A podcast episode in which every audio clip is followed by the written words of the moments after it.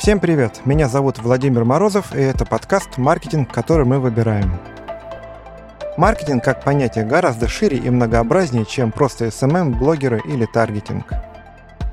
В каждом выпуске я беру интервью у специалистов своего дела и расширяю горизонты восприятия понятия маркетинг – Маркетинговые исследования – это сбор, классификация и анализ информации о ситуации на рынках, ценах, конкурентах, пользователях и так далее. Другими словами, та самая необходимая и крайне ценная информация, которая нужна любому бизнесу перед тем, как принимать самые ключевые решения. В гостях у меня Марина Баранова, Марина более 20 лет занимается маркетинговыми исследованиями в банковской и туристической сферах. На данный момент руководит Центром стратегического маркетинга в коммерческом банке. Марина, привет. Спасибо, что согласилась прийти ко мне в гости. Привет, Володя. Спасибо за приглашение. Марина, давай начнем с тебя. Ты занимаешься исследованиями. Какое для этого необходимо образование? Какое оно у тебя? У меня экономическое образование. Я закончила экономический факультет МГУ. На последнем курсе университета я начала искать работу в банке, и в одном из крупнейших банков на тот момент, Инкомбанке, была вакансия именно в маркетинговом подразделении. По сути, в маркетинг я попала случайно, но попав туда и попав в исследование, поняла, что это та сфера, где я чувствую себя комфортно, интересно и могу развиваться. То есть ты могла стать дизайнером случайно? Навряд ли. Я все-таки имею некую склонность к анализу, к изучению каких-то данных, к поиску информации и так далее. То есть та склонность, которая необходима при проведении исследований. Марина, давай поговорим о базах нашей темы. Что такое вообще маркетинговые исследования и в чем их польза для бизнеса? По сути, маркетинговые исследования — это некий инструмент, который бизнес использует для того, чтобы развиваться эффективно. Инструмент заключается в том, что собирается необходимая информация, анализируется, и на основе этого анализа принимаются решения о развитии и о том, как двигаться дальше. По сути, маркетинговые исследования лежат в основе того, чтобы бизнес смог создавать ценность для своих потребителей. Основными задачами маркетинговых исследований являются выявить тренды, которые существуют на рынке, понять потребности своих клиентов, выявить наиболее эффективные каналы и способы продвижения своего продукта, то есть изучить полностью своих конкурентов и своих потребителей. Ну и, наверное, чтобы понять, какую цену выставить на свои услуги в том числе. Да, конечно, изучить свой товар, изучить его преимущества, изучить его характеристики в сравнении с тем, что есть на рынке, и правильно донести это до своего потребителя. Угу, хорошо. Тогда мой следующий вопрос. Какие виды и методы исследований бывают? Я про маркетинговые исследования, конечно же, говорю. Маркетинговые исследования можно условно разделить на исследования аналитику рынка и конкуренции, конкурентов, где мы изучаем общие объемы рынков наших и конкурентов, изучаем спрос, изучаем емкость рынков. То есть получается такой макроанализ? Да, макроанализ с упором на конкурентные предложения, которые существуют. Кроме того, существуют исследования потребителей, где мы пытаемся понять потребности, склонности, необходимости, которые есть у потребителей в пользовании нашего товара. Или вообще понять, кто наши потребители. Да, понять нашу целевую аудиторию, просегментировать ее, это тоже очень важно. А просегментировать это что такое? Просегментировать это значит разделить нашу целевую аудиторию на сегменты, каждый из которых имеет свои характеристики, и для каждого из которых мы можем предложить персональный набор услуг и продуктов, которые отвечают именно его потребностям и необходимостям. Ну, если на примерах живых, то сегмент — это разделение на пол, да, мужчины и женщины, или нет, это не является сегментом? Делить сегменты можно по разным характеристикам. Можно по социально-демографическим. Это как раз то, о чем ты говоришь. Угу. Это пол, возраст, по географическим, то есть люди, проживающие в одном конце страны и в другом конце страны. Угу. А также есть деление на по психографике, то есть по тому типу потребления продуктов, которое есть у каждого конкретного сегмента. Также существует деление на поведенческие признаки. А это, например, интересно очень Поведенческие признаки показывают, какие особенности его поведения на конкретном этом рынке, его склонности к потреблению товара, его отношение к бренду, к марке, конкретной компании. Скажи, а как вообще понять бизнесу, что пора уже проводить исследования? На самом деле исследования нужно проводить бизнесу в постоянном режиме, начиная с момента, когда только зарождается идея создания бизнеса. И дальше постоянный мониторинг необходим по всем видам исследований. Необходим как мониторинг рынка, потому что нужно держать руку на пульсе, что происходит у конкурентов, что происходит на рынке, какие появляются новшества, новые продукты, как меняются цены. Но также очень важно постоянно мониторить состояние своих потребителей, своих клиентов и своих потенциальных клиентов. Для чего? Для того, чтобы иметь возможность в нужный момент своей целевой аудитории предложить новый, нужный ему продукт. Скажи, а как вообще собирается информация? Где ее взять? Каковы источники?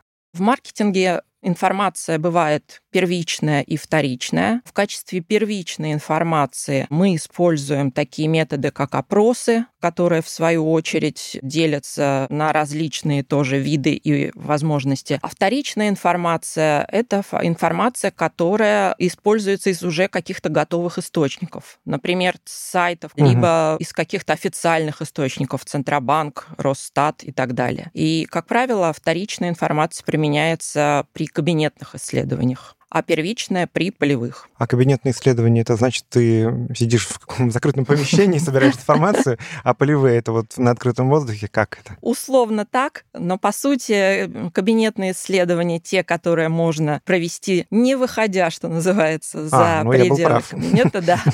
А полевые условия это да, там, где нужно опрашивать конкретных людей в полях. Понятно, понятно. А вот такая ситуация. Мне нужно изучить своего конкурента, я залез к нему на сайт, посмотрел на его рекламу, посмотрел на его цены, посмотрел на перечень услуг. Вот как называется такой тип исследования? такой тип сбора информации, точнее так. Да, ты, очевидно, собираешь вторичную информацию, угу. потому что она вся уже есть у тебя под рукой в интернете, либо где-то еще. Но, по сути, я бы не назвала это еще исследованием, потому что если ты посмотрел одного конкурента, его продукт, то ну, это маловато немножко для того, чтобы делать какие-то выводы. Любое исследование, оно прежде всего должно отвечать на вопрос, что даст тебе эта информация, и оно должно содержать некий анализ. Угу. Тут мы подошли к еще одному вопросу по этой теме, про азы, да? Вот ты сказала, что один конкурент недостаточно. Я знаю, что есть такое понятие генеральная совокупность. Ну, то есть, условно говоря, это все мои конкуренты, если я прав. Есть выборка. Скажи, вот выборка, когда считается, не знаю, репрезентативной, правильной, для того, чтобы считать, что можно на основе вот этого исследования делать какие-то выводы по всей генеральной совокупности? Это очень сильно зависит от того, какое исследование ты проводишь. Если мы говорим про исследование конкурентов, то достаточно выделить несколько групп,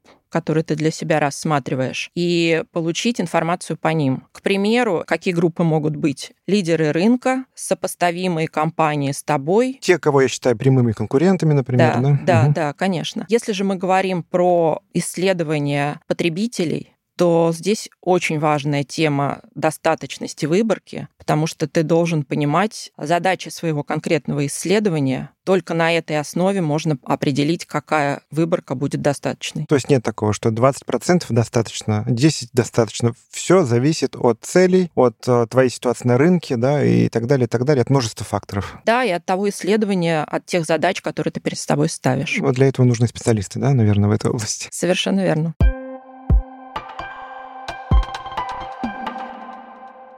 Марина, давай теперь поговорим про историю возникновения маркетинговых исследований как отдельной дисциплины внутри маркетинга в целом. Скажи, когда они появились и что для этого послужило предпосылкой? Маркетинговые исследования появились в конце XIX века, и связано это было с развитием промышленного производства. До этого момента бизнес носил такой очень локальный характер. Как правило, у владельцев бизнесов были свои какие-то достаточно локальные компании, которые работали на местных рынках, и владельцы и продавцы коммуницировали со своими покупателями, потребителями напрямую. То есть, другими словами, они просто очень хорошо знали своих клиентов. Да, знали их потребности, знали, что им необходимо, получали обратную связь. А когда же бизнес начал развиваться активными темпами, в том числе географически, компании стали развивать свои точки в разных регионах, появляться, открываться филиалы, то вот эта вот прямая связь между владельцем бизнеса и покупателям стала затруднена. Появилась необходимость собирать эту информацию для того, чтобы каким-то образом реагировать на потребности клиентов. В эти годы начинают развиваться опросы, развиваться анкетирование клиентов. И до 20-х годов фактически мы можем считать, что это такой первый этап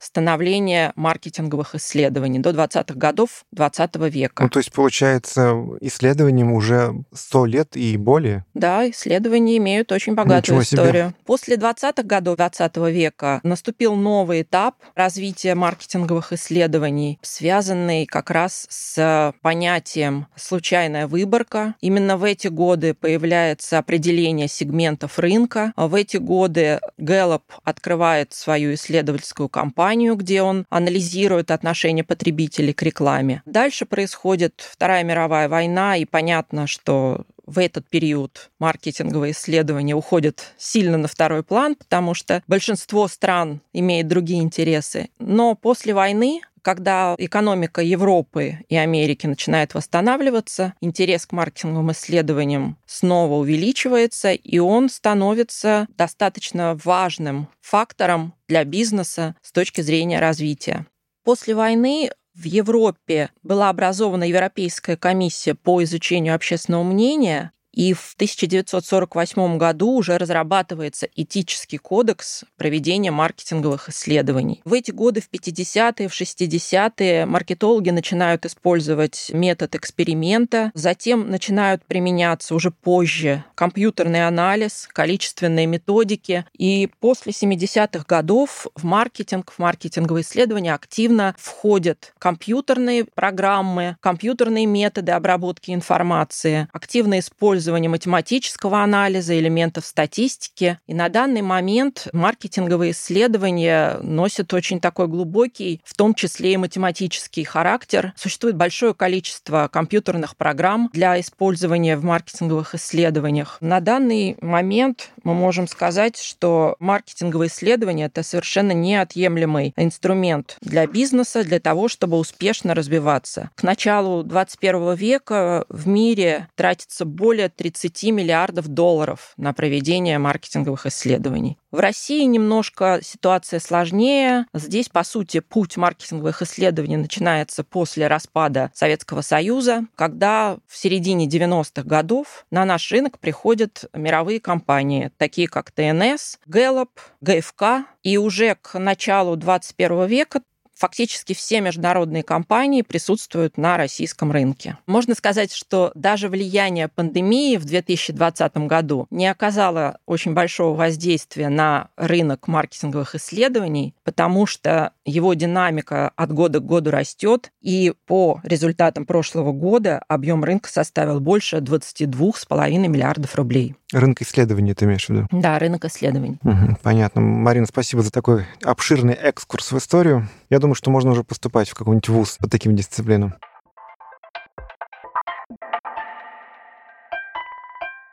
Марина, давай поговорим сегодня про то, как не накосячить с проведением маркетингового исследования. Как сделать так, чтобы оно было эффективным? Что обязательно нужно учесть? Есть несколько моментов, которые очень важны при подготовке к исследованию. Первое, самое основное, нужно, начиная исследование, четко сформулировать, какую цель ты ставишь перед собой в проведении этого исследования. Нужно понять, где и как ты сможешь применить полученные результаты. Потому что любое исследование — это просто инструмент, который помогает решить некую задачу. Формулировка этой задачи и понимание, как можно использовать результаты исследования, основное и самое важное, чтобы исследование получилось качественным. Нужно просто задать себе вопрос, зачем нам нужны те данные, которые мы хотим получить в результате исследования, что мы сможем сделать с ними, как мы их сможем применить. Дальше, в зависимости от того, какая задача перед тобой стоит, важно выбрать правильный метод проведения исследования, потому что метод влияет на то, какую информацию ты получишь. Угу. Исследование это прежде всего это сбор информации, да, для начала и анализ потом дальнейший. И та информация, которая будет собрана, будет лежать в основе твоих итоговых выводов и рекомендаций. Как мы уже говорили, информация может быть качественная и количественная. При использовании качественных методов. Как правило, в качестве исследования можно рассматривать либо фокус-группы, либо глубинные интервью, либо экспертные оценки. А если же мы говорим о количественной информации, то речь идет об опросах. Следующий момент, который очень важен при проведении исследования, это корректно составленный сценарий и анкеты. А сценарий что это такое? Поясни, пожалуйста. Сценарий это тот э, алгоритм, который закладывается у тебя в проведении исследования. То есть это те пункты, те точки, по которым у тебя происходит движение твоего исследования. Если анкета составлена неправильно, неверно, если какие-то вопросы могут трактоваться двояко, если нет общей логики перехода от одного вопроса к другому, то респонденты, которые отвечают на эти вопросы, они просто не смогут дать тебе корректную информацию. Если же мы говорим про фокус группы, то здесь очень важна роль модератора, потому что это тот человек, который поможет респондентам разговориться, поможет дать ту информацию, которую мы от них ждем. И здесь его роль очень важна. То есть, получается, профессионализм того, кто собирает информацию, здесь выступает на первый план. Да, так и есть. Следующий момент, который нужно учитывать, это правильный рекрутинг, то есть правильный отбор респондентов, которых ты опрашиваешь. Если, опять-таки, мы говорим про глубинное интервью либо фокус-группы, то здесь должны быть в качестве респондентов люди, которые понимают тему, которые являются там, специалистами в этой теме и могут дать развернутую информацию. При проведении опросов также важно четко понимать, какую аудиторию мы будем опрашивать, как мы ее рекрутируем, для того, чтобы информация была валидна. Ну и последний, самый важный тоже заключительный момент — это верная, корректная интерпретация полученных результатов. То есть обработка исследований, да, уже? Да, некая аналитика по собранным данным. Что имею в виду? Если мы получили результат о том, что какая-то доля рынка составляет 40%, то нам нужно понимать, 40% это много или мало, это хорошо или плохо. Да, вот такого рода анализ позволяет дать конкретные рекомендации, то есть чтобы исследование было прикладное, чтобы его результаты можно было использовать.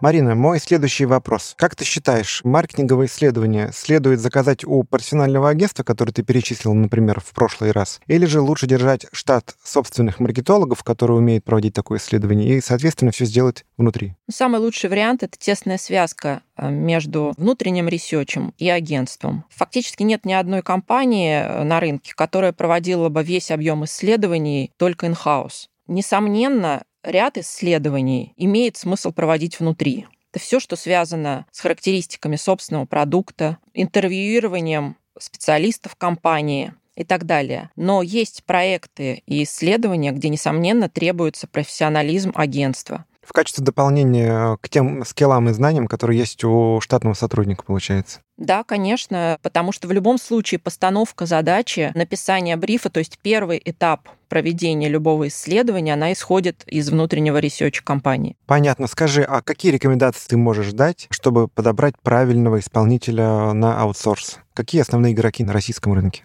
Здесь сильно зависит от того, какое исследование мы проводим. Важный момент, например, масштабы исследования. Если мы говорим о каком-то глобальном большом исследовании, результаты которого принципиально важны для бизнеса, важно подобрать соответствующего партнера, то есть агентство, бренд которого известен на рынке, которого знают, которому доверяют, и результаты этого исследования будут гораздо более значимы для владельцев бизнеса. В качестве основных игроков я бы могла назвать э, многие международные компании, которые присутствуют у нас на рынке, но есть и российские компании. Всем известны такие имена, как Нафи, ГФК, Ipsos, Validata. Но вообще я рекомендую использовать инструмент, который есть в открытом доступе на рынке. Это рейтинг издания All Advertising, который ежегодно публикует рейтинги крупнейших компаний, связанных с рекламой и маркетингом по 39 направлениям. Сюда входят компании, связанные с брендингом, менеджментом, рекламой, ивентами, но в том числе и маркетинговыми исследованиями. Этот ежегодно обновляемый рейтинг показывает топ-20 компаний на российском рынке и позволяет понять самые значимые и определяющие компании по каждому из направлений. Ссылку на этот рейтинг мы обязательно добавим в описании выпуска нашего. Следующий важный момент, который тоже нужно учитывать, когда мы выбираем себе партнера, на каких конкретно рынках работает то или иное агентство. Зачастую есть агентства, которые специализируются на некоторых нишевых направлениях. И если мы понимаем, что нам нужно именно такое узкопрофильное исследование, то важно выбрать профессионала именно в этом направлении, в этой сфере. Кроме того, конечно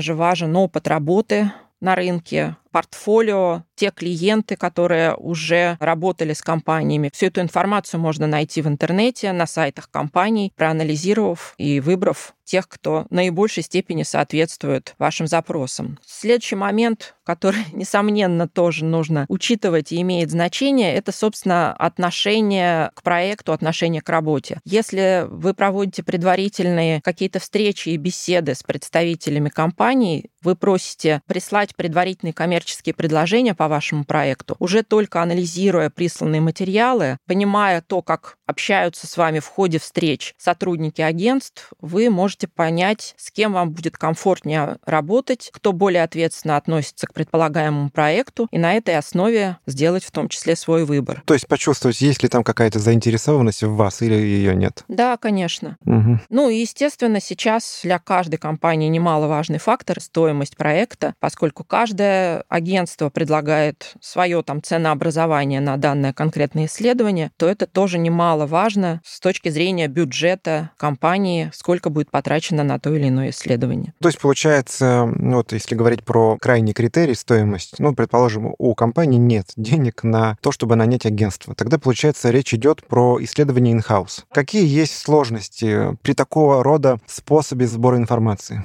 Исследование in-house однозначно должны, конечно, присутствовать в общем объеме исследований любой компании, но я бы здесь рекомендовала все-таки ограничиться, наверное, какими-то кабинетными исследованиями и на этом сконцентрироваться. Несомненно, здесь есть ряд сложностей своих. Сложности касаются, например, источников получения информации. Часто бывает так, что когда мы анализируем разные ресурсы, разные статистические данные, то мы видим, что некоторые некоторые данные не бьются между собой. То есть полученные из одного источника данные не соответствуют полученным из другого источника. Здесь очень важно разобраться, какой источник является наиболее достоверным, и именно его использовать в своей работе, и понять, с чем связано такое несоответствие. Кроме того, работа, связанная с кабинетными исследованиями, как правило, является очень кропотливой, очень объемной с точки зрения аналитики большого количества информации, больших массивов данных. И здесь важно, чтобы ваши сотрудники очень внимательно относились к этим данным. Их кропотливая работа и то, насколько аккуратно они проведут вот этот вот анализ, собранный в большой массив данных, от этого будет зависеть то, какие результаты вы в итоге получите.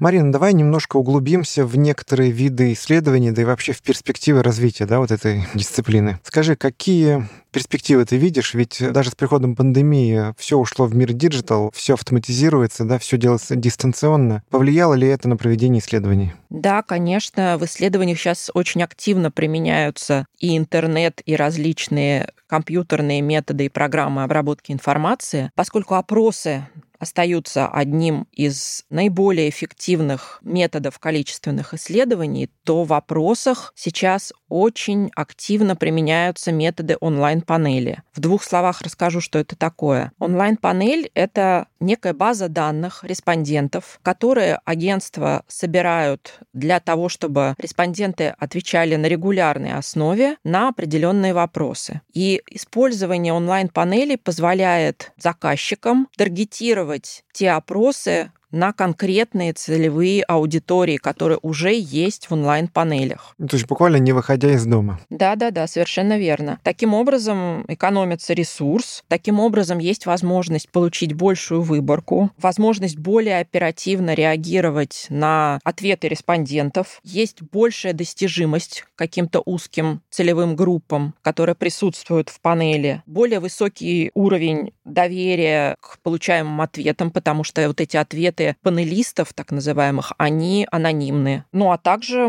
есть более оперативный контроль по ходу исследования за полученными результатами.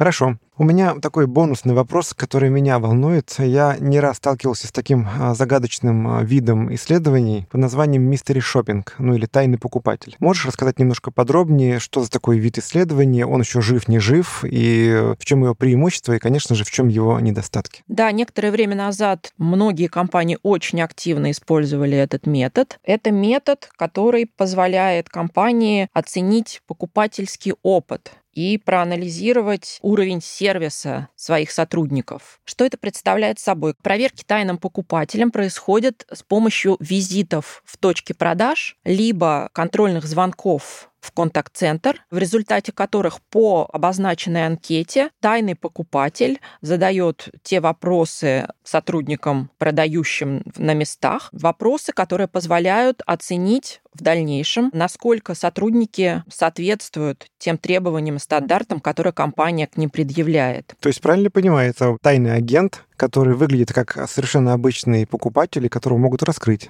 Да, так бывает. И даже в моей практике такие эпизоды случались, когда в компании уже известно, что регулярно работают таинственные покупатели, то часто на местах, в точках продаж люди сидят и подозревают каждого входящего к ним клиента, что он может оказаться таинственным покупателем. На самом деле сейчас технологии позволяют уйти от этой проблемы. Сейчас на рынке появилось очень интересное решение, которое связано с э, развитием технологии речевой аналитики. Это использование так называемых аудиобейджей, либо аудиопетличек, по-разному их называют. В чем суть? Эти аудиобейджи сотрудники на местах крепят на свою униформу, либо просто на одежду, и в ходе общения с клиентами происходит запись всех разговоров между сотрудником и покупателем. В результате, по окончании рабочего дня, система речевой аналитики анализирует полученные записи разговоров с точки зрения использования необходимой лексики, с точки зрения общения с клиентом, с точки зрения того, как сотрудники соблюдают стандарты продаж.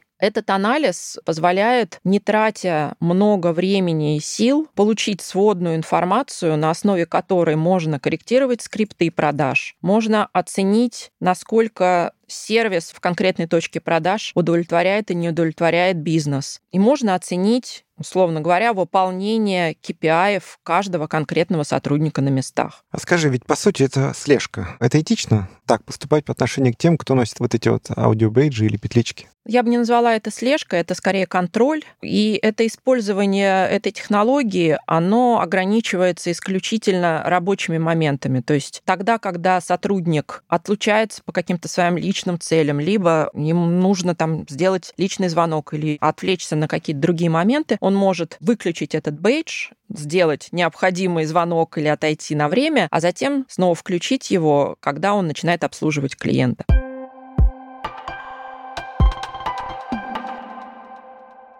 Марина, в качестве завершения, вот э, все, что ты сегодня рассказала, лично для меня это сложно, правда. Я осознаю, что для того, чтобы заниматься тем, чем ты занимаешься, необходим совершенно другой склад ума. И, наверное, надо как-то от этого всего отдыхать. Марина, как ты расслабляешься от такой работы? Ведь анализ бесконечное количество информации, цифр, ну, я не знаю, у меня бы голова взорвалась. Как ты вот с этим справляешься? Я люблю анализировать информацию, я люблю находить что-то новое. В качестве своих хобби могу назвать путешествия, потому что, по сути, это и есть исследование новых мест, исследование новых людей, исследование чего-то нового. И еще очень люблю йогу, потому что йога позволяет найти баланс между состоянием ума и тела. А вот он, все. Вопросы кончились. Все понятно.